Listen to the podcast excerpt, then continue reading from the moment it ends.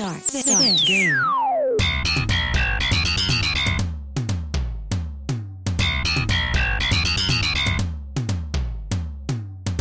Hola y bienvenidos nuevamente a Cancheros en Melbourne. Hoy desde Parkville en Melbourne, por supuesto, siendo ya la- el mediodía para quienes quieran saber en qué momento y en qué hora estamos grabando este episodio. Y a mi mano izquierda, Juan Felipe Basto Trujillo. ¿Qué va muchachos? ¿Cómo van? Aquí muy contento con el invitado de lujo que tenemos el día de hoy. Eh, una semana cargada de trabajo y bastante ocupación. Desde esta mañana grabando ya diferentes podcasts, ya con este eh, un buen trabajo que se nos viene para realizar en edición y todo esto, pero contentos por, por la charla que vamos a tener en este episodio y, y muy alegres porque nos va a aportar mucho y, y sabemos que es un personaje que bastantes admiradores y, y muchos lo tienen como guía en- aquí en el fútbol australiano. Por supuesto que sí, ya vamos a saber de quién se trata, pero como caído del cielo aquí al lado, es un milagro. Llega Jesús Amin Malcún Flores. Sí, siempre puntual. Siempre puntual, sí. Siempre puntual. ¿Qué más? ¿Cómo estamos? Muy bien, muy bien. ¿Cómo va la cosa? Excelente. ¿Se volvió a echar el, pa- el picadito? Sí, vengo de echarlo y ya, ya, ya hemos mejorado. Pues, del ¿Mejoró el invitado, aire, el el, pulmón? invitado me va, un día después de que me vea, me va a decir, no, ya, ya. Ya te puedo, ya te puedo ayudar a que seas mi utilero por ahí el de, de las Va botellas. a ser muy difícil que siquiera de utilero, pero bueno, eh, ahora sí, el invitado, porque es importante e imperativo arrancar con, con esto. Y pues hoy tenemos para ustedes como invitado a Alex Cobo Arango. Bienvenido a Cancheros en Melbourne. Hola muchachos, eh, pues acá muy contento de estar acompañándolos en este podcast. Eh, pues al final me parece muy interesante el proyecto que ustedes han, eh, han empezado de difundir acerca de los deportes y, y que la gente en Colombia y en Australia eh, que tenga interés de conocer poco más a fondo cosas de interés común como el deporte y en este caso el específico el fútbol, pues eh, dar, darles a conocer un poco de, de mi experiencia y, y quizás a ellos les pueda servir para, para guiarse cuando decidan venir o si ya están acá, pues empezar a, a darle forma a, a- a esa idea de pronto de jugar. Oriundo de Cali, Colombia. Sí, de caleño, caleño. Caleño. Y eh, bueno, estamos hablando de fundador y director de una, de una academia de fútbol, AC Fútbol Academy. Correcto, sí. pues, em, yo empecé eh, AC Football Academy en el 2010. Em, básicamente viene como fue fue pues realmente no es no, no es un proyecto. La verdad les confieso que no fue no fue algo pensado. Em, básicamente yo trabajaba para otra academia, una academia muy buena, eh, muy prestigiosa acá, y trabajé con ellos tres años. Tres años, eh, tuve la posibilidad de, de- de trabajar todos los días con ellos y competir con sus, con sus equipos. Estuve en Italia con ellos y, y al final pues ellos decidieron eh, eh, pues, dejarme ir. Eh, y eso para mí fue un momento pues difícil, difícil y, y, eh, porque pues creía muchísimo en el proyecto de ellos y me quedé básicamente sin trabajo. Ah, Yo para poder, para poder ir a, a Italia a ese, a ese viaje em, me tocó renunciar a mis trabajos eh, alternos como de limpieza que hacía. Pues no me dieron permiso, pero pues al final yo sentía que era una, una oportunidad muy bonita para mí ir, ir a, a competir a Italia y, y me tocó renunciar. Y cuando volví, ellos me, me dejaron ir. O sea, me dijeron que ya mis servicios no, no, no, pues no los necesitaba más. Y me quedé, muchachos, la verdad, como, em, pues un poco en shock de, de eso. Y resulta que eso pasa en el 2009, em, en octubre. Y, y, y un padre de los, de los chicos que yo entrenaba en esa academia me llamó al, al mes, pronto, no sé, un par de semanas después de que, del viaje, me dice que, pues, que al final, que, que dónde estoy, que yo no me ven más en el entrenamiento y, y, yo le dije que, pues, que, que yo ya no trabajaba más para ellos, que mm, sí, ya. Entonces él me dijo, bueno, mira, yo quiero que, que nos tomemos un café, quiero que, que hablemos y, y te quiero proponer algo. Y bueno, pues yo fui, me tomé el café con él y me dijo, bueno, Alex, yo quiero que tú entrenes a mi hijo. Y yo le dije, bueno, a mí me encantaría, pero, pero la verdad es que yo no tengo, no tengo dinero, ¿sí? Eh, no tengo, no tengo residencia, eh, estoy estudiando, tengo que pagar los fees de la, la universidad. Yo realmente no puedo, o sea, no tengo cómo hacer una sesión para, para tu hijo. Entonces me dijo, no te preocupes, Alex. Yo, mi hijo tiene muchísimo, muchísimo balones, iconos y todo, y vamos a un parque gratis. Un parque cualquiera, que no, no tienes que pagar. Y de hecho te puedo llevar otros dos chicos. Y me trajo dos más.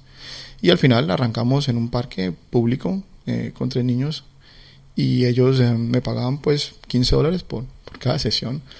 Eh, y bueno, yo pues arranqué AC Football Academy así. Empieza una historia bastante interesante, bastante difícil además arrancarla por ahí. Y además también eh, hay otros, digamos, títulos o acciones que lleva a cabo. Aquí dice Talent Identification and Development Center Victoria, Sí, como bueno, coach. Sí, básicamente eh, Victoria eh, tiene, tiene, tiene en este momento varios programas, pero hay dos programas que son programas de, de alto rendimiento. ¿sí? Está la selección estatal de Victoria, eh, que compite a nivel nacional en categoría sub 13 y sub 14. Eh, y están los programas de, de TIDC, de Talent Identification Development Center, que básicamente es, eh, es un programa donde los, los mejores jugadores de MPL eh, se van a probar. ¿sí? Cada club nomina entre 4 y 5 jugadores, los mejores jugadores de su equipo por equipo, y van a probar por zonas. Entonces está eh, no sé, vienen 80 chicos del Northwest a probarse y vienen otros 80 del Southeast a probarse. En un periodo de dos semanas se hacen unas pruebas, obviamente técnico-tácticas, y se escogen los mejores 30 por zona. 30, 24 jugadores por zona y se conforma el TITC. El TITC eh, básicamente lo que hace es identificar los posibles eh, talentos que, que, hay para que bueno para que la después eh, de, de, ese grupo de esa selección de esa preselección de 60 jugadores pueda aparecer la selección victoria sí por categorías entonces cada categoría acá tiene una competición nacional entonces me repito la 13 y 14 juegan la se llama los uh, nationals en en Salva eh, el sub-15 no tiene competición nacional, pero eh, es una edad muy importante para la selección, eh, para el scouting de, la selección nacional. Entonces, el TIDC sirve como, como plataforma para que los chicos talentosos que no, que no hacen parte del Victory o del City, pues estén, estén, tengan la oportunidad también de, de, de, ser, de ser escogidos. ¿sí? Entonces, eh, pues yo soy el entrenador, unos entrenadores, hay varios, eh, soy entrenador del, eh, del TIDC sub 15 y sub 16. llevo con ellos desde el año pasado y para mí es, pues, es un honor trabajar en la selección, con las selecciones de Victoria. Y hay otro, otra labor, Altona Magic como assistant coach. Sí, eh, bueno, yo también hago parte de, de Altona Magic, es un club de MPL, es un club muy tradicional acá en, en, Victoria. Eh, ha sido campeón eh, de, este, de, esta división. Y bueno, yo, hago, yo soy hago parte del, del, cuerpo técnico de Altona Magic como asistente del, del primer equipo. Entonces estamos con un preámbulo bastante grande y recordemos las redes sociales, Juan. Eh, nos pueden encontrar en Facebook y en Instagram como Cancheros en Melbourne y también en todas las plataformas de podcast eh, disponible en Apple Podcast, Google Podcast, Anchor, Spotify y todo. Cancheros en Melbourne, facilísimo para que nos puedan seguir y escuchar este y todos los episodios anteriores donde tenemos gran variedad de temas. Eh, las entrevistas que tuvimos anteriormente con José y con Camilo. Hablamos de NBA, de todo lo que quieran del deporte, ahí tocamos de vez en cuando. Vamos tocando diferentes temas y con esto arrancamos Cancheros en Melbourne, una, eh, un episodio en donde vamos a descubrir una historia muy interesante.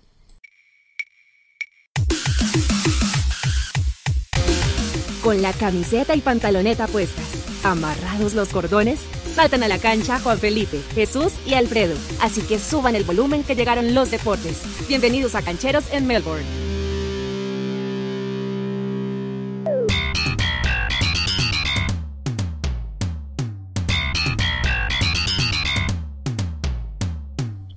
Y bueno, esta historia deportiva y futbolística nace en Colombia, en un club, eh, para algunos olvidados, otros ya lo están viendo renacer.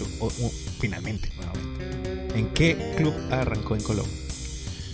Bueno, eh, yo jugué en el Boca Juniors de Cali. Eh, estuve, empecé a los 13 años en categoría preinfantil y estuve hasta los 18 años eh, pasando por, por las categorías eh, inferiores y jugar eh, primera hace 3 años.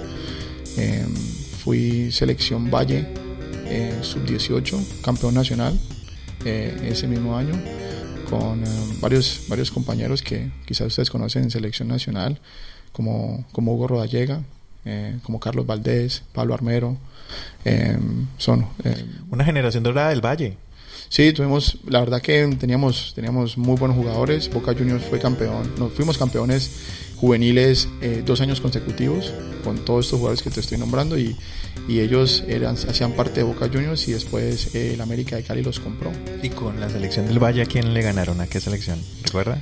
Sí, claro. eh, jugamos eh, primero los- las, es, es una, una, una fase eh, preliminar contra está Nariño, está Cauca y después pasamos a, a la final donde jugamos contra Magdalena, jugamos contra Bogotá, jugamos contra Risaralda.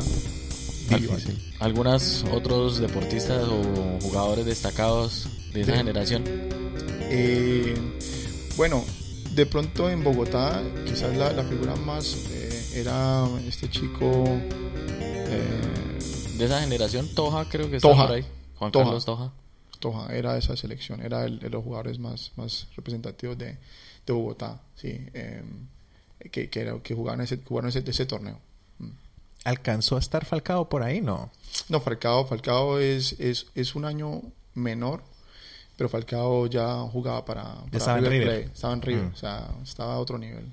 Y bueno, hay dos directores técnicos en Boca Junior que marcaron un poco ese, ese suceso deportivo que son Ramiro Biafara y, por favor, la Gambeta Estrada. Sí, bueno, yo la verdad tuve una, una gran fortuna de, de- tener muy buenos entrenadores en, en- en Boca Juniors. Ramiro Biafara fue un entrenador que, que me aportó muchísimo en el plano, eh, pensaría yo que en, un plano mucho men- mental, ¿sí? de competir y de jugar muy libre, de jugar muy, muy, muy suelto. Siempre, eh, aunque era un jugador muy joven para la categoría, siempre, siempre me ponía, siempre me, siempre, siempre decía cuando hacía la alineación, decía, bueno, vamos a jugar así, y por aquí en este- y aquí en la mitad, yo jugaba de volante, y me decía, hay que jugar el, el pelado co. Y todos se reían, eh, pero bueno, pues yo realmente sentía que él me respaldaba mucho y pues eh, yo jugaba en otra categoría, o sea, yo jugaba dos categorías por debajo y ellos me empezaron a llamar a jugar, a ir como, pues yo no diría que a reforzar, pero, pero pues yo iba, me, me convocaba, me decían, bueno, la, la juvenil va a jugar, eh, entonces tienes que irte a presentar allá también. Entonces jugaba con las dos categorías, con mi categoría 85 y jugaba con la 83, que era la que dirigía en ese momento Ram- Ramiro Biafara. Entonces yo jugaba con la gambeta, era mi entrenador, digamos, eh, inmediato. ¿sí? Entonces, pues, imagínate uno tener a la gambeta Estrada como, como entrenador, las conversaciones, las historias que, que simplemente eh, pues nos contaba. Y dice, bueno, cuando yo jugué el mundial, cuando yo hice esto y todos quedamos. eh, fue, muy, fue muy bonita experiencia y eh, pensaría que son entrenadores que, que me, me ayudaron muchísimo y le marcan a uno por, por, por, eso, por esos momentos eh, eh, positivos y todo el aprendizaje que uno tiene. ¿Y cuál es la posición en el campo de Alex Cobo? Bueno, yo empecé como volante 10, em, pero poco a poco me fui retrasando y, y terminé vol- volviendo un volante 6. Em, porque, bueno, no sé, en este momento, mi- digamos que mi posición es el número 6. Em, me gusta mucho, digamos, ayudar a sacar la pelota desde atrás. Eh, también no tengo ningún problema en, en- en- en trabajar en marca, en los aspectos defensivos. Entonces, eh, la- el, el jugar del 6 eh, me- me- se me hace mucho más fácil del 10. El 10 tiene que recibir muchísimo bajo presión, tiene que... eh, es muy diferente. Entonces, pienso que empecé como... Empecé de 10 en Boca, pero terminé de 6. Pero el 6 necesita buen despliegue físico, ¿no? También. Es el que más tiene que estar corriendo para arriba, para abajo, distribuya. Eso por un lado y lo otro también pues eh, organizar la gente que tiene enfrente, ¿no? Que pues en este momento lo- muchos equipos tienden a jugar con tres volantes, entonces yo juego como un volante 6 solo y tener dos volantes al, eh, en- enfrente mío, a los cuales yo puedo eh, ayudar a, a- a mover para, pues el trabajo se hace mucho más fácil entre los tres, ¿no? ¿Y en qué momento vino esa decisión de llegar aquí a Australia? Bueno, yo la verdad que estaba en Colombia, estaba muy bien, estaba muy bien, estudiaba, yo a los, pues dejé de jugar fútbol a los 18 años, justamente después de ese campeonato nacional, eh, y me dediqué a estudiar, sí, entonces eh, me puse a estudiar eh, eh, Ciencias del Deporte y la Actividad Física en la Escuela Nacional de Deporte en Cali, y estudiaba también eh, Administración de Empresas en la Universidad ICESI eh, hacía las dos carreras y, y trabajaba como, como entrenador, como entrenador de un colegio, un colegio, el, el colegio Birchmans, on eh, lo- los, sábados, y también de, hacía, mm, trabajaba como profesor de, profesor de educación física en, en colegio líderes. a Entonces, los 18 años ya, ya, los hacías- 19. ya, ya, ya, ya- empezaste a entrenar. A los 19, sí. Bueno, yo e- es, es como el momento previo a, a mi venida acá a Australia. Em, yo estaba haciendo eh, octavo semestre de deporte y sexto de administración. Y resulta que mi hermana em, menor, tres años menor, ella mm, llegó a la casa y, y empezó con el cuento de que ella se quería ir, que se quería ir a estudiar afuera. Y mi mamá, pues, me preguntó que, que yo qué pensaba de esa, de, esa, de esa opción. Y yo le dije, pues, en ese momento mi hermana tenía 10 17 años. Y yo le dije que sí, que yo sentía que ella pues tenía la capacidad para, para viajar y, y manejarse sola, pues, entonces, entonces me dijo, bueno, yo le dije, bueno, si esa oportunidad tú me dices a mí que yo también la puedo tener, eh, yo, yo la tomo. Entonces me dijo, pero sí, pues, cuando, cuando acabes tus, tus estudios. Y yo le dije, pues, si, yo, si tú me dices que yo me puedo ir ya, yo me voy ya. Y entonces me dice, pero ¿cómo así? Pues si, si estás, o sea, en, en, en dos años terminas dos carreras, o sea, quedan, quedas con dos títulos a los, no sé, 23 años. Y yo le dije, mamá, mire, yo la forma como yo veo las cosas, las oportunidades no se presentan eh, dos veces eh, y no sabemos si esa oportunidad se pueda presentar en dos años. Si tú me dices en este momento que yo me puedo ir, yo te lo juro que me voy. No, no, no lo dudo y me voy. Y me miró. Yo pienso que vio como esa, como esa determinación que me dijo, hijo, ¿en serio te quieres ir? Y dije, sí. Y me dijo, bueno, entonces vamos a hacer todo para que ustedes dos se vayan. Y bueno, a los seis meses de esa conversación, llegué el 8 de junio del 2006 acá a Australia. ¿A Melbourne o a qué ciudad? A Melbourne, sí. O sea, toda la vida ha vivido... Sí, toda la vida. toda la vida australiana, pues. Claro, toda la vida en Australia, sí, aquí en ¿Ya Melbourne. te consideras melburiano o no?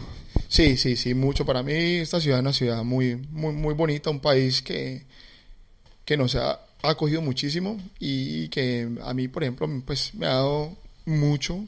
Eh, yo jamás diría que, que soy australiano y que, y que ya no soy colombiano, porque pues, porque al final uno, las raíces eh, pues son muy fuertes, ¿no?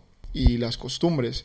Pero sí uno empieza a entender y apreciar mucho la forma y el estilo de vida eh, de- del australiano y de aquí, aquí en Melbourne. Entonces, si tú me preguntas a mí, claro, eso es, es, es, es una combinación de ambas que, pues, que lo hace muy, muy, muy chévere, la verdad. No pierde la, la, las raíces, no se pierde el origen, sino que se gana otro hogar.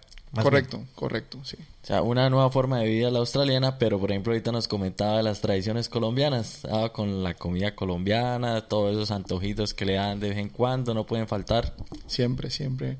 La comida colombiana, eh, siempre, eh, pues, mm, bueno, aquí existe, como ustedes pueden, eh, saben, el- la, la costumbre de hacer el brunch y siempre intentamos con mi familia, eh, con mi esposa y, mis hijos, de, de comer también muy colombiano. Vamos a sitios, restaurantes colombianos y ordenamos cosas a los chicos colombianos, a la gente que está haciendo cosas, arepas, chorizos y, y bueno, Bueno, cualquier cantidad de cosas. Ya que mencionaste a tu esposa colombiana, Francesa.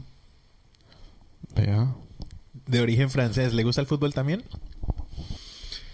Eh, no, yo no pensaría que no. No, no. es- ¿Y al otro deporte que de pronto le guste? No. Nah. Bailar, le gusta bailar. Ah, bueno, la Le danza. gusta bailar, sí, sí, ¿Y se le mide la danza? Baila muy bien. baila y, muy bien. Y ya, la salsa también se la dominó, ¿no? Sí, sí, yo les digo a ella que yo no me hubiera podido casar con ella si, si, no, si, no, si no pudiera bailar. Porque pues al final, pues yo como caleño, a mí la salsa eh, pues es, es, es algo muy, mm, digamos, muy natural para nosotros, eh, la salsa. Eh, y, y bueno, así crecí yo.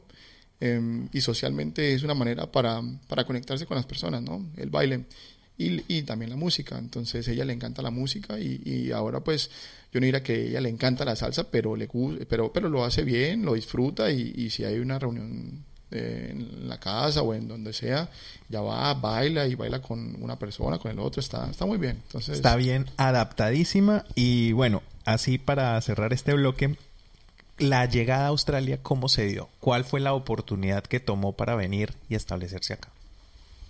Bueno, como te decía, al final eh, es, es mi madre quien, quien, um, nos brinda ese apoyo eh, inicial. Eh, nos organiza seis meses de inglés a mi hermana y a mí, a ambos, pagos. Y, bueno, nos da un dinero también. Nunca se me olvida, nos puso en la, los dos nos dijo, "Ve, aquí hay dos mil dólares para usted, para su hermana. Y de aquí en adelante... Vean a ver. Algo- sí, algo para, tome la herencia y... Ir a ver qué sí. hace, cómo se Sí, desenvuelve. ya con eso ya. Y le, yo le dije, no, mamá, no te preocupes. Que de aquí para acá, desde aquí en adelante, es por nuestra cuenta. ¿Y, el pri- fue. y el primer trabajo. Bueno, mi primer trabajo fue un reemplazo eh, lavando platos. Eh, yo, cuando llegué al, al- al- a la universidad a estudiar eh, inglés, pues uno lo primero, pues intenta obviamente entender cómo funcionan las cosas, cómo funcionan conseguir trabajo. Y resulta que la um, Student Advisor, que es como, como la consejera estudiantil eh, de los latinos, eh, nos da una inducción y nos dice que en promedio eh, uno se demora tres meses en conseguir trabajo. Bueno, estoy hablando del 2006, ¿no? Y yo me acuerdo que yo me miré con mi hermana y con mi amigo que- con el que yo vine también. Y, o sea, tres meses sin trabajo para nosotros sería estar casi que, mejor dicho, yo ya me veía en la calle. Y, y dije, no, esto no, esto no, esto no puede ser así. Un proceso que muchos pasamos cuan- cuando, venimos. Ah, claro. El miedo. Mm. Claro, entonces yo eh, lo primero que hice, dije, bueno, no, esto no, esto no puede ser así, vamos a, vamos a empezar y empecé a, a la gente a, a- a decirle que, a la gente que ya tenía trabajo, pues bueno, que dónde trabajaba, que lo que hacía y mm, eh, siempre les decía con el cuento que les decía que si, ya habían visitado la página reemplazos.com entonces ellos decían que, que cuál era esa página, era la mi página, reemplazos.com, lo que necesite, usted el día que no le dé perecita, no quiera ir, lo esté enfermito, me dice, y yo le hago el reemplazo que sea, recargando pescado, cargo lo que, lo, lo que quiera que haga, yo lo hago. Entonces la gente se reía, hasta que llegó un chico de, de, de Ibagué y me dijo, me llamó y me dijo, Caleño, me dijo, ¿en serio vos sí te le medís a todo? Y yo le dije, a todo lo que, lo que sea. Entonces me dijo, bueno, ¿quieres lavar platos? Ok, yo le dije, bueno, mejor dicho, es que usted no me- a mí no me tiene que preguntar que si quiero, a mí me tiene que decir dónde tengo que ir. Y allá nos vemos. Entonces, en verdad, me, me, me- a la, a la, esto pasó a la semana de ya haber llegado. Y, y bueno, pues yo fui sin inglés, no tenía inglés, y mi amigo trabajaba, pero a una velocidad que ustedes no se alcanzan a imaginar. O sea, se movía por esa cocina, pero a un ritmo que yo. Y entonces él me decía, pues, imagínate uno llegando sin, conocer, sin hablar inglés, y él me decía, esto se llama, bueno, la sartén, esto son las joyas, esto es esto. Y yo, mejor dicho, tratando de memorizar los sitios donde van las cosas, los nombres donde van las cosas, te hablaban y. Entonces al final, bueno, mi amigo me mostró y entonces el siguiente viernes pues era, era ya mi, mi debut eh, solo, ¿no?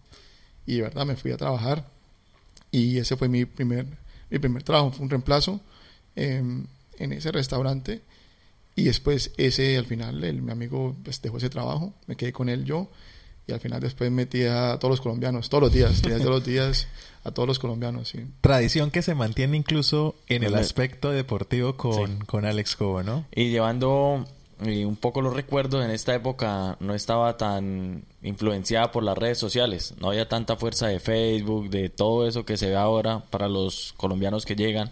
Y cómo era un poco también la ubicación, porque en esos tiempos ya no, no estaba, creo, el Google Maps todavía cómo funcionaba. ¿Cómo era para la ubicación aquí en Victoria? Aprenderse los sitios, llegar a lugares. ¿Cómo era todo esto? No, no, eh, eh, andábamos con los mapas, eh, los mapas eh, impresos eh, de- del- del tren, de la ciudad, siempre antes de salir tenías que tener ya el, el, el, mapa impreso, ¿sí? Eh, eso es otra manera. Yo, por ejemplo, eh, cuando uno compra su primer carro, en ese momento existía el Melway, que es que básicamente es, es el mapa de, de, Melbourne y, y, uno aprende a moverse con el, con el Melway, que, que, que es, un, es un, casi como un, no sé, como un, un directorio y, y, esa era la manera de, de, de, de, moverse. Ahora nada, nada de GPS ni nada de esas cosas. Y nosotros pues todo el tiempo teníamos las rutas ya claras. Bueno, tengo que coger este bus, bajarme aquí en esta parada, coger este. Era muy, muy, no sé, pues era, era chévere. Uno lo, lo disfrutaba, la verdad parte de la historia que muchos vivimos, repetimos en diferentes profesiones, en diferentes oficios. Y pues bueno, ahora vamos a pasar a esa otra parte de la historia en donde ya coge rumbo en lo que se sabe hacer. Encuéntrenos en Instagram y Facebook como Podcast Cancheros en Melbourne.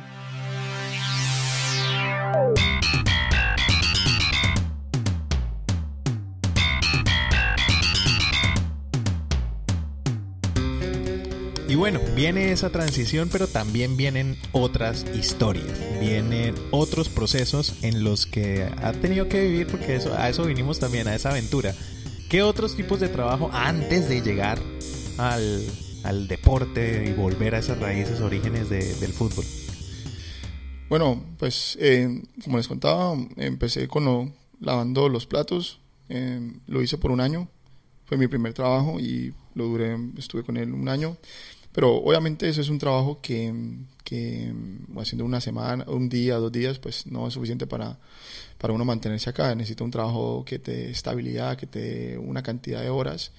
Y, bueno, pues siempre en ese momento em, era, era la limpieza. Entonces, pues también, como, como les contaba, siempre preguntando qué lo, quién es el que tiene trabajo. Entonces me dijeron a mí, mire, estos chicos de allá son los que están trabajando en, están trabajando en, este, en, ese, en ese edificio eh, un edificio muy conocido en la ciudad, que es el Rialto, y, pero es muy difícil entrar.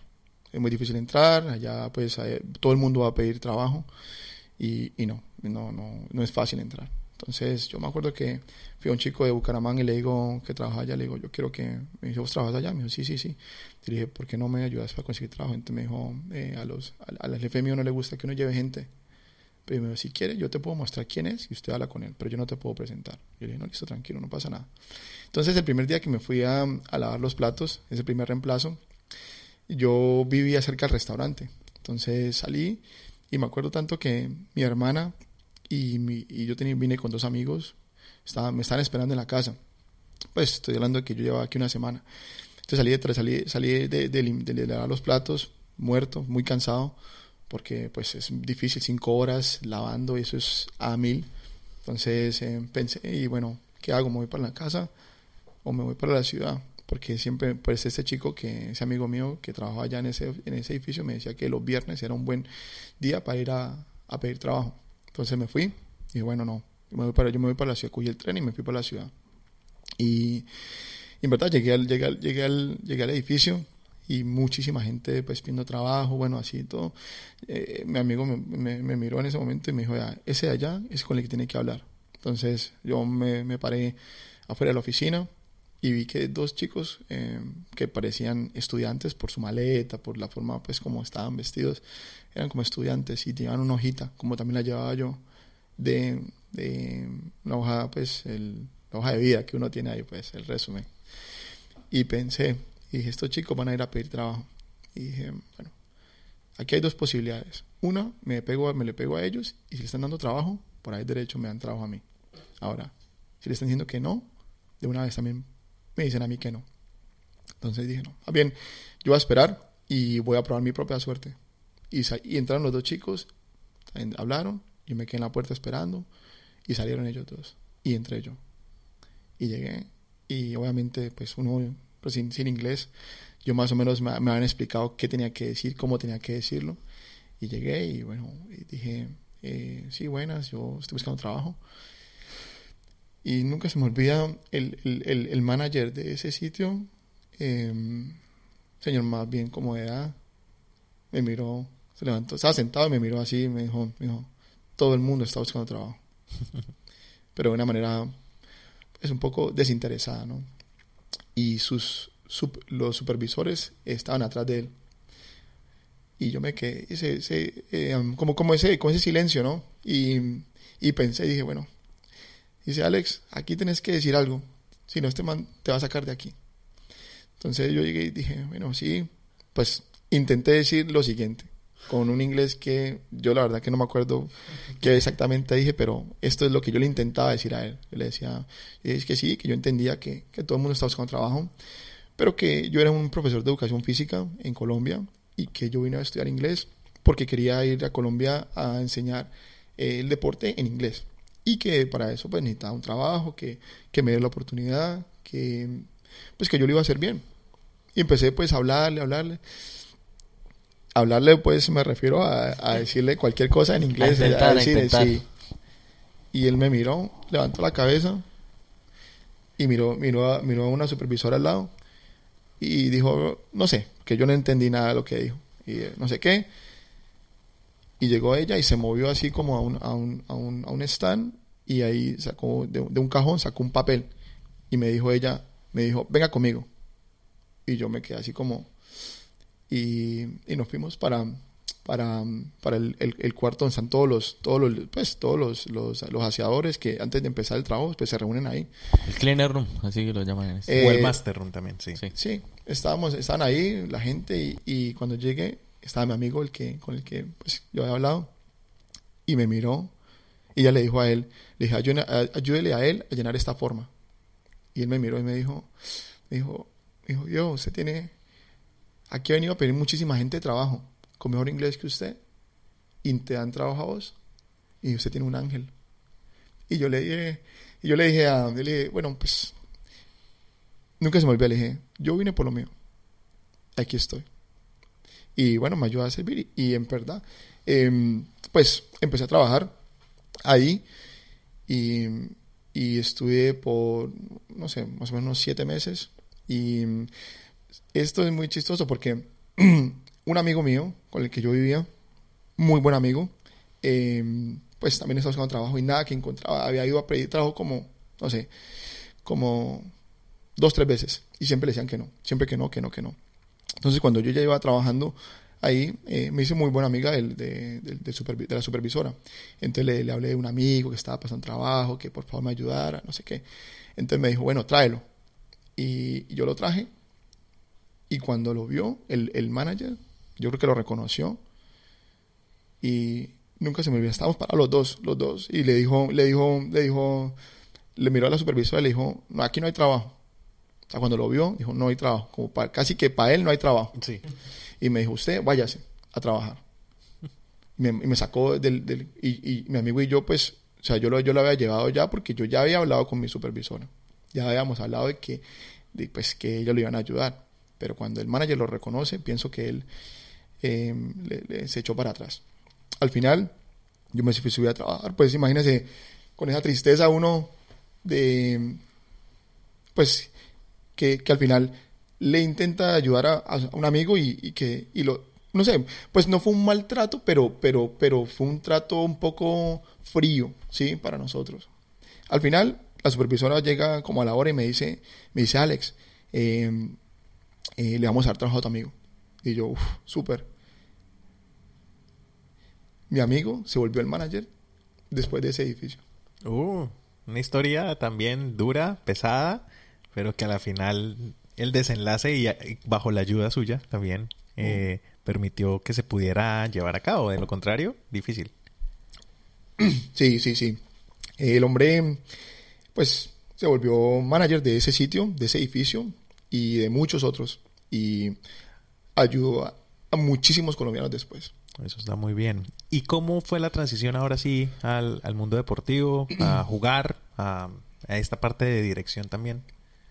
Y bueno, eh, siempre en mi, en, um, uno de mis objetivos siempre era meterme en el fútbol. O sea, yo siempre eh, he tenido claro que el fútbol es lo que yo quiero hacer o quería hacer siempre. eh, como- era como jugar profesional en, un- en un- en una primera etapa, pero después como director técnico. Entonces, acá que conocía a una persona, cualquiera, eh, colombiana, no colombiana, yo siempre le decía, al final terminaba, terminaba la conversación y yo le siempre mencionaba que yo quería ser entrenador de fútbol. Siempre, yo estoy que entrenador de fútbol, yo trabajo con el fútbol, el fútbol, el fútbol, bueno. Y resulta que yo conocí en ese, en ese edificio que entré a trabajar a un peruano, un chico peruano que vino a hacer una maestría. Y él y yo nos volvimos buenos amigos eh, en ese edificio. Y empezamos a hablar. Y un día él me dijo, dijo, Alex, yo tengo, yo soy amigo de una familia y una familia australiana y ellos, el, hijo de ellos, eh, va, va, va, a empezar una, una, academia de fútbol acá en Australia. ¿Te interesaría hablar con ellos? Y yo, eso se sabe, claro que sí. Entonces me, me, me, contactó, me mandaron a una, a una, pues como una, una entrevista. Pensaba yo una entrevista y llegué allá al sitio en donde me, pues, me, me el sitio y yo pues al final, esto, esto, esto pasa más o menos a los seis meses, llevaba acá. Entonces me dice, bueno, me lo, me, me, lo, presenté, wow, fulano, tal. Entonces me dice, ah, bueno, bueno, cámbiate, que nos vamos a empezar a, entrenar. Y yo, ¿cómo? Y sí, sí, cámbiate. Y me pasó un uniforme y salimos, salimos al campo y estábamos en, en Darwin, que es, la, que es donde está la Federación de Fútbol de Victoria. Habían unos 200 chicos y habían como, no sé, pensaban unos 8 o 10 entrenadores, habían traído un entrenador de Italia, muy conocido, jugaba para la selección italiana, y básicamente habían hecho como una, una, un entrenamiento gratuito ese día, y a mí nunca se me olvida que empezaron a presentar a todos, ¿no? Entonces había un entrenador diciendo, bueno, aquí está fulanito, que ha jugado en Italia, que ha hecho, bueno, mejor dicho, de todo. Aquí está el otro, que ha hecho entrenador de aquí, allá, y así, entonces pasaba por cada uno. y cuando me miró a mí, es que ni me conocía, es que, bueno, aquí está el Escobo de Colombia. Y yo, y pues, la gente como que, ¿y quién es este weón? Nada, dijo así nomás. Y, y yo, pues, sin inglés ni nada, al final me dijeron, va, va, a trabajar con él. Y yo me fui asistente de un entrenador y nos mandaron 50 chicos, o no sé, una cantidad muy, muy, muy grande, muchos chicos. Entonces me dijo el entrenador, un italiano, me dice, bueno, usted coge esta mitad de aquí para allá, son suyos, y de aquí para acá son míos. Y yo, pero pues yo al final, sin inglés, ni sabía qué es lo que estábamos haciendo, imagínense entonces yo al final lo que, yo me arrimaba un poquito y lo que él, intentaba pues decía, él decía, no sé, paten así, entonces yo me iba y, los demás a, mis, a, los, a los chicos que supuestamente yo tenía a cargo le empezaba a decir, pero yo estoy, para, yo, yo al final había trabajado, tenía experiencia en el campo en, Colombia, ahora, pero yo no me podía comunicar. Entonces al final pues lo bueno del fútbol es que, que es muy visual y es un lenguaje, es un lenguaje universal, ¿sí?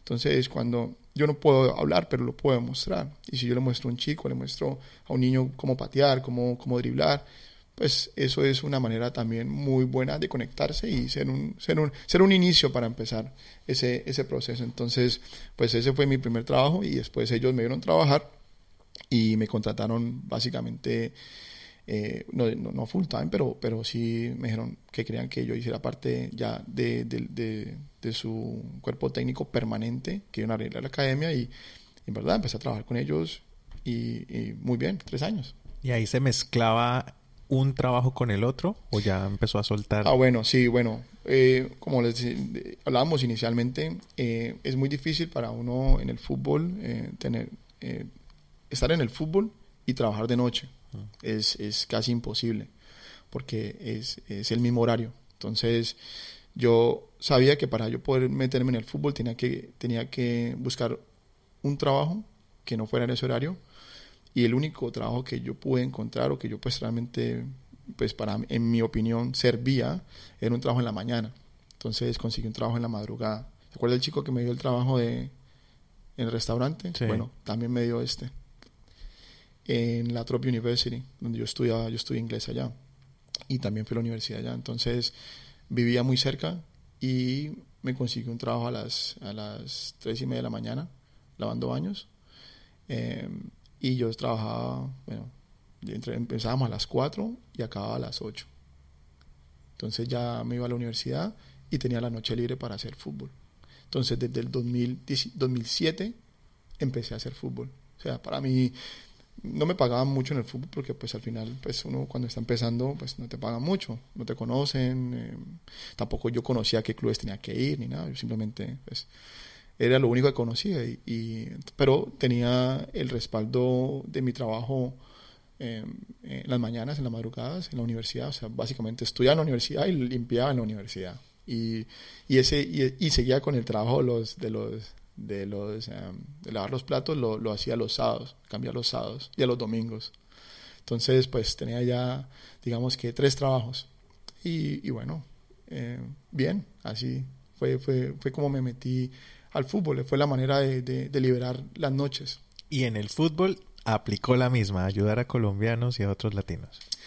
Bueno, em, en el fútbol, claro, uno, uno, uno básicamente uno ayuda lo que uno conoce. Es que, es que la gente piensa, bueno, es que es que tú metes a, pues, en la academia entrenadores colombianos. Y bueno, no, al final no solamente son colombianos, son los que yo conozco. Yo no puedo meter a alguien que no, tengo ni idea, no, sé quién es, no tengo referencias. Ahora, si tú me dices a mí, Alex, mira, viene, viene un chico así, que es profesional, que ya tiene esto y todo, y hay una recomendación, hay alguien que lo puede de pronto dar un poco fe de su trabajo o su trayectoria, pues es mucho más fácil, pero pero de lo contrario es difícil. Entonces, siempre intentar ayudar a los colombianos muchísimo, pero en general a la gente que quiere trabajar. Y ahora con ese ojo clínico, identificando jugadores para que asciendan, para que suban. Sí, yo, yo, yo pienso que más mi, mi, mi, mi objetivo es encontrar muy buenos entrenadores, porque con buenos entrenadores puedes acceder y entrenar más jugadores. Entonces, casi que mi trabajo en la academia no es buscar jugadores buenos, porque si nosotros tenemos buenos jugadores, pero no tenemos buenos entrenadores, esos jugadores se van a ir. O buscar los buenos entrenadores. Y, y que mira, esto, y el entrenador latino, digamos, estás tú, hay otros, intentan implantar ese chip del fútbol latino en este fútbol australiano o siguen las bases del fútbol australiano de ellos correr y no arriesgar tanto como en el drible, en enganchar. O sea, ustedes le tratan de poner la impronta del fútbol, en este caso colombiano. Mira, eh, eso es muy interesante porque al principio nosotros cuando llegamos, cuando yo llegué, pues uno, uno dirige muy a, la, a lo que conoce, ¿no? Al fútbol latino. Pero, pero Australia no es, eh, no es, no es Colombia, obviamente. El estilo, la forma, eh, cambia muchísimo. Entonces, eh, nosotros en la academia es una mezcla. Ni diría que es de Australia, ni diría que es de Colombia. básicamente buscamos las mejores prácticas de que es que a nuestro nuestra consideración son, son, son las más oportunas ¿sí? para que un jugador se desarrolle bien. Entonces, hay cosas que nosotros le enseñamos, ¿sí? que pensaría yo que son muy latinas, otras cosas que digamos yo nunca nunca me las, me las, me las explicaron, no las entendía y las vine a entender muchísimo después, ya, ya, pues ya grande, haciendo cursos de, de, entrenador y, les aprendí aquí en Australia. He aprendido muchísimo el fútbol en Australia. Eh, no es solamente por estar en Australia, simplemente porque ahorita la información está disponible casi que en las redes, eh, tú puedes, en internet, puedes acceder a muchísima información. Entonces, también la posibilidad de, de viajar a otros países te abre muchísimo los ojos. Yo estuve, pues estaba en Italia, estaba en España, estaba en Francia viendo fútbol y eso te ayuda mucho a darte una mejor perspectiva de cómo están los jugadores en esos sitios y cómo pueden los jugadores aquí en Australia mejorar de cierta manera para, para, para, alcanzar un mejor nivel, sin decir es que van a volverse latinos. Es difícil porque es que no existe, no, no es, es, es, diferente el formato, es diferente el estilo de vida, la cultura es diferente, pero sí que se vuelvan la mejor versión de los jugadores australianos. ¿Cuál es el, fútbol estatal? Cuando me refiero a estatal, los, los estados, Victoria, Queensland, Tasmania. ¿Cuál es el fútbol más que ha tenido más influencia de parte extranjera? O cuál es el, o también sería cuál es el fútbol de qué, de qué estado es, es el más vistoso. Bueno, aquí hay básicamente eh, el fútbol tiene dos, dos, dos estados muy fuertes, que es New South Wales y Victoria, que es casi como en, en Colombia decir que se enfrenta a Valle y Antioquia. Es casi que es, es lo mismo, ¿sí? Eh, siempre se disputan los, los títulos. Em, es el fútbol donde eh, yo pensaría que en New South Wales es un poco más grande la participación, tienen más, más, más divisiones, más equipos. Eh, aunque Victoria pues sigue siendo, sigue estando alto. Eh, a nivel de, de, remuneración, eh, Victoria es, es, el estado que mejor paga el fútbol amateur ¿sí? en, en, en toda Australia. Muchísimos jugadores de todos lados vienen a Victoria a jugar. Es una es una curiosidad que siempre se ha presentado y es que el fútbol profesional bien existe, tiene sus hinchas, tiene su tradición de alguna u otra manera, en, particularmente en Melbourne con los dos equipos que se comparan también en alguna de alguna manera el equipo del pueblo con el equipo de la plata, tal, así como y ahora hay uno nuevo que es el Western Union. Western United. Western United. En fin, pero el fútbol amateur, si se llama de esa manera, tiene diferentes ligas, tiene ascensos, tiene descensos. ¿Cómo se puede entender este fútbol australiano que también ofrece oportunidades a los jugadores, pero también ofrece un fútbol tal vez diferente y de alguna manera eh, vistoso también, competitivo y que es bastante interesante. Sí, bueno, aquí para, darles un poco, un poco de la historia y es em, corta y es que aquí hay una liga profesional que se llama la NSL, National Soccer League, ¿sí?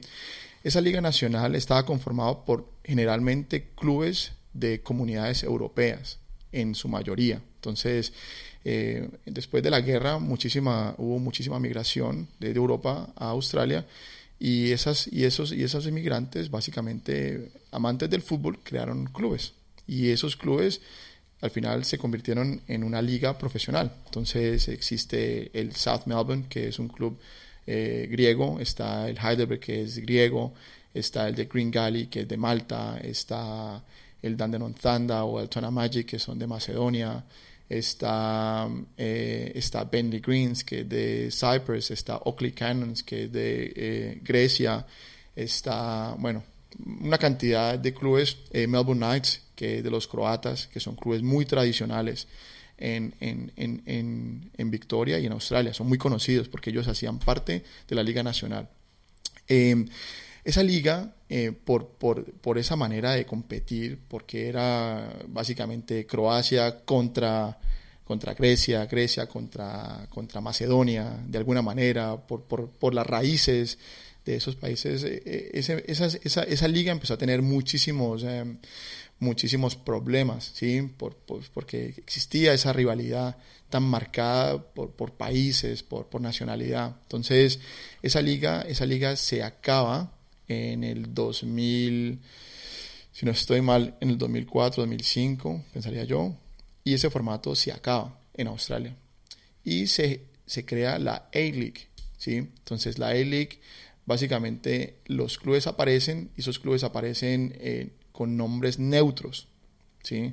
Ya no tienen un, una identificación nacional, como este club es un club croata, este es un club griego, este es un club, ya, no, ya esa denominación se, se, se, acaba. ¿sí? Entonces aparece el Melbourne Victory, aparece el, el, Sydney, aparece eh, los clubes que existen a, a, día de hoy. ¿sí?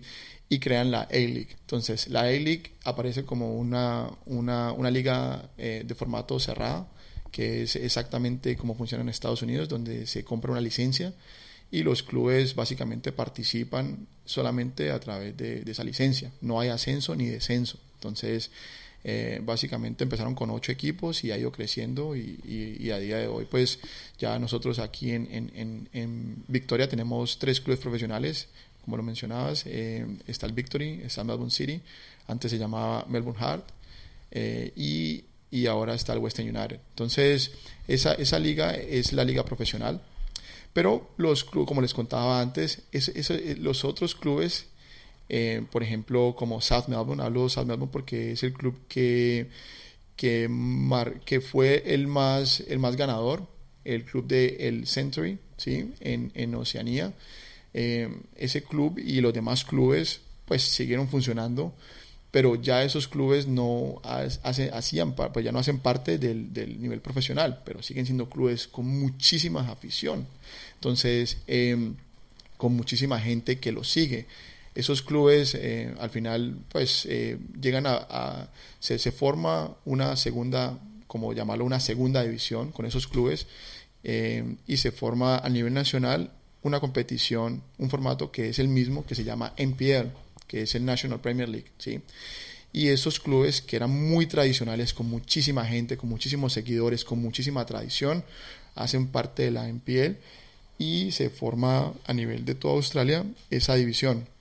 Entonces, esa división eh, empezó como, como NPL y, y ya a, medida que ha pasado los años han aparecido la NPL 2, ahora apareció la NPL 3 y, y, hay promoción y relegación entre esas divisiones, NPL 2, NPL 1, NPL 3, pero no hay ascenso a nivel profesional, algo que se, se ha discutido muchísimo. FIFA vino a, Australia y básicamente el mensaje para la federación es aquí tiene que haber eh, promoción y relegación porque eso es un, eso es un, eso es un paso natural para el desarrollo del fútbol. ¿sí? Entonces hay clubes como South Melbourne, por ejemplo, que tuvo una aplicación, aplicó a, la A-League para, para, entrar a la A-League y, su aplicación fue, fue rechazada eh, y, se la dieron a Western United. ¿sí? Pero pues si la idea, y yo pensaría que, que en algún momento, pienso que yo en, menos de 10 años es, eh, la A-League la van a, va, va, van a, va a abrir y va a haber promoción y relegación. Y, South Melbourne y todos los clubes tradicionales en Australia que, que, tienen mucha tradición, que tienen muchísimos, muchísimo apoyo, van a tener la posibilidad de volver al fútbol profesional. Quizá por eso en el mundo se subestime un poco el fútbol australiano, porque solo conocen de la E-League. Entonces pensarán que es una liga donde llegan por plata, no hay ascenso ni descenso, no sé qué. Pero entonces, y quizá a nosotros nos ocurrió un poco, pensamos que solo este era el fútbol que existía en, en Australia, en este caso en Melbourne, y al estar con todas estas entrevistas, investigando, nos dimos cuenta que hay una estructura grandísima detrás de la liga profesional y eso es lo que a veces el mundo no ve, pero entonces Australia se está formando bastante con estas ligas y subiendo su nivel que en el momento cuando se ve lo que dice Alex, que se den los ascensos y, y descensos, va a haber un poco más de competencia, se va a masificar más el deporte aquí en Australia y pueda dar ese siguiente paso que quizá le falte al fútbol australiano para destacar más a nivel mundial. Es algo que sea esto. Y tengo otra pequeña preguntita para Alex. Eh, un colombiano, como nos contaba antes, y en su época llegó y no sabía a dónde recurrir cuando quisiera jugar fútbol, a dónde llegar, a dónde tocar. En estos momentos, alguien, un colombiano que hubiera llegado, escucha este podcast y diga, no, pues yo sé que tengo algún talento para el fútbol, puedo llegar a dar ¿Por qué nivel cree que podría llegar a explorar o a dónde podría ir a tocar puertas para empezar a forjarse una carrera aquí en el fútbol de Victoria? Bueno, eh, eh, es, es, siempre complicado decirle a un chico que viene de Colombia, que ha jugado a cierto nivel, que su nivel va, va acorde con el Estatal 1, con la MPL, que, porque al final es difícil saberlo hasta que se compite, ¿sí? Entonces yo pues mi, recomendación siempre para, para los, los jugadores que quieran, yo primero que se tienen que organizar en el tiempo, en el tiempo, que tienen que llegar en tiempos donde generalmente haya pretemporada, porque esa pretemporada les va a dar el espacio para probarse, para que, para que ellos mismos y nosotros, me refiero a nosotros, los entrenadores, pues los podamos eh, evaluar. si ellos llegan, por ejemplo, en junio, julio, la competición está en la mitad del torneo, entonces es muy difícil eh, es más difícil que un jugador pueda probarse. En las ligas, por ejemplo, en piel 1, 2 y 3, no, no se pueden firmar jugadores en esos, en esos momentos. Entonces, si el jugador sigue siendo muy bueno, es mejor que, que llegue a hacer pretemporada, va a tener más, más oportunidades de, de, evaluar su nivel. ¿sí?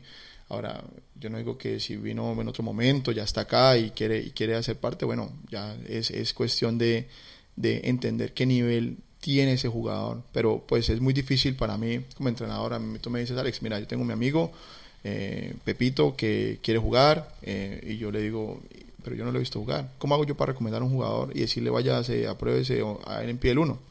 Vaya en pie el 2, vaya en pie es, muy difícil, ¿me entiendes? que pueden empezar por las State, entonces que vaya por un equipo de State, de ahí lo pueden fichar, esas son como opciones que pueden tener. Claro, entonces, eh, pues yo por ejemplo a muchísimos jugadores los mando a equipos estatales primero y yo les digo, mire, si usted es tan bueno, no se preocupe, que un año en una estatal 3 o 4 o 2 eh, compita, juegue, que después miramos la posibilidad de llevarlo a un club grande ¿sí? Un club de NPL, donde los jugadores de visa, pues eh, la cantidad de jugadores de visa es restringido, que son solamente dos, en la NPL 1. Es bastante complejo, es un fútbol que tiene unos matices bastante amplios en diferentes categorías y eh, pues nada, estamos en, ante una persona que conoce, que lleva años con experiencia y ya vamos a ver en qué y para dónde va la cosa. Encuéntrenos en Instagram y Facebook como Podcast Cancheros en Melbourne.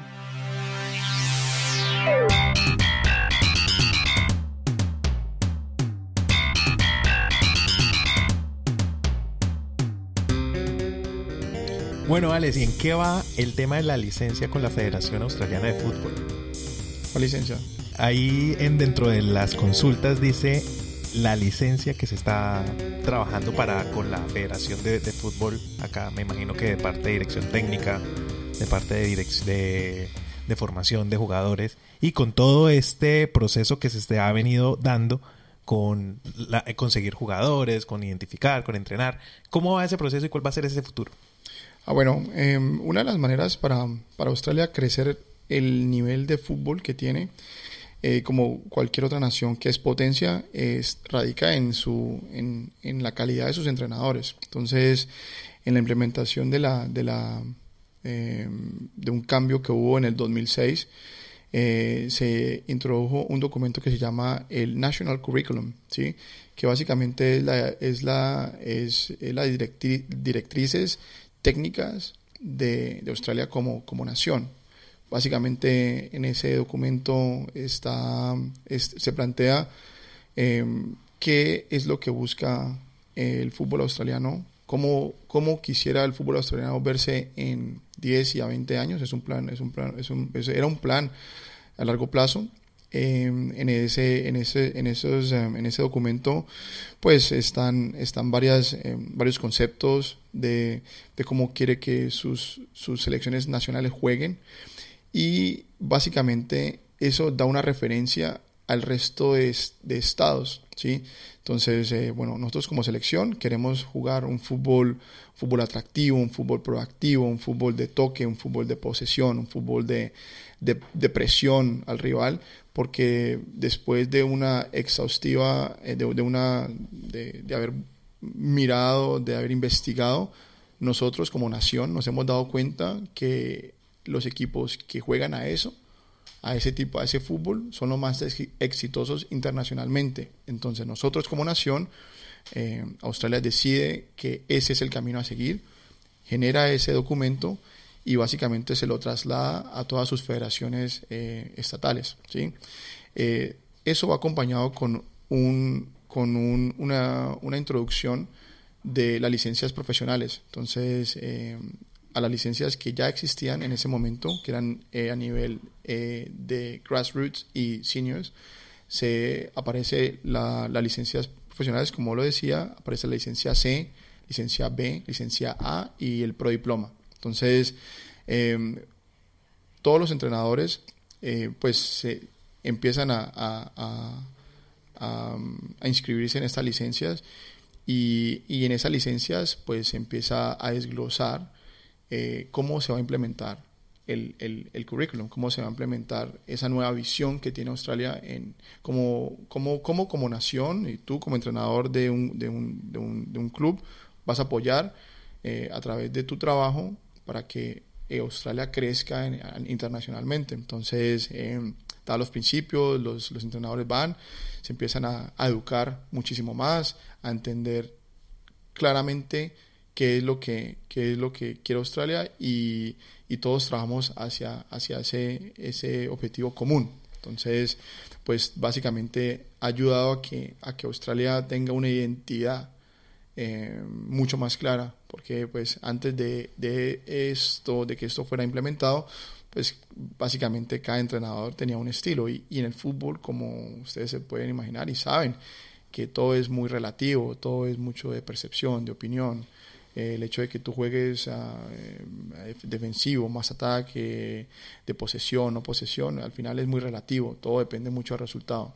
Pero nosotros como nación se ha quedado muy claro que el fútbol que se quiere implementar es, es este y todos vamos a hacer, cada uno aporta su granito de arena para que eh, se pueda desarrollar ese tipo de jugadores. Entonces, al, desde, desde las divisiones menores, desde muy abajo, eh, desde los 6, 7, 8 años, ya los niños tienen una idea muy clara, o los entrenadores por lo menos, de qué principios, a qué tiene que estar jugando ese jugador, para que cuando llegue en algún momento a la selección estatal o nacional, pues cumpla con esos requisitos que quiere el país como a nivel de fútbol desde Cali, desde Colombia, representando, trayendo muchas alegrías también a, gente colombiana que lo reconoce, que reconoce ese trabajo, esa trayectoria y que es un referente a seguir por muchos, por lo que nos hemos dado cuenta.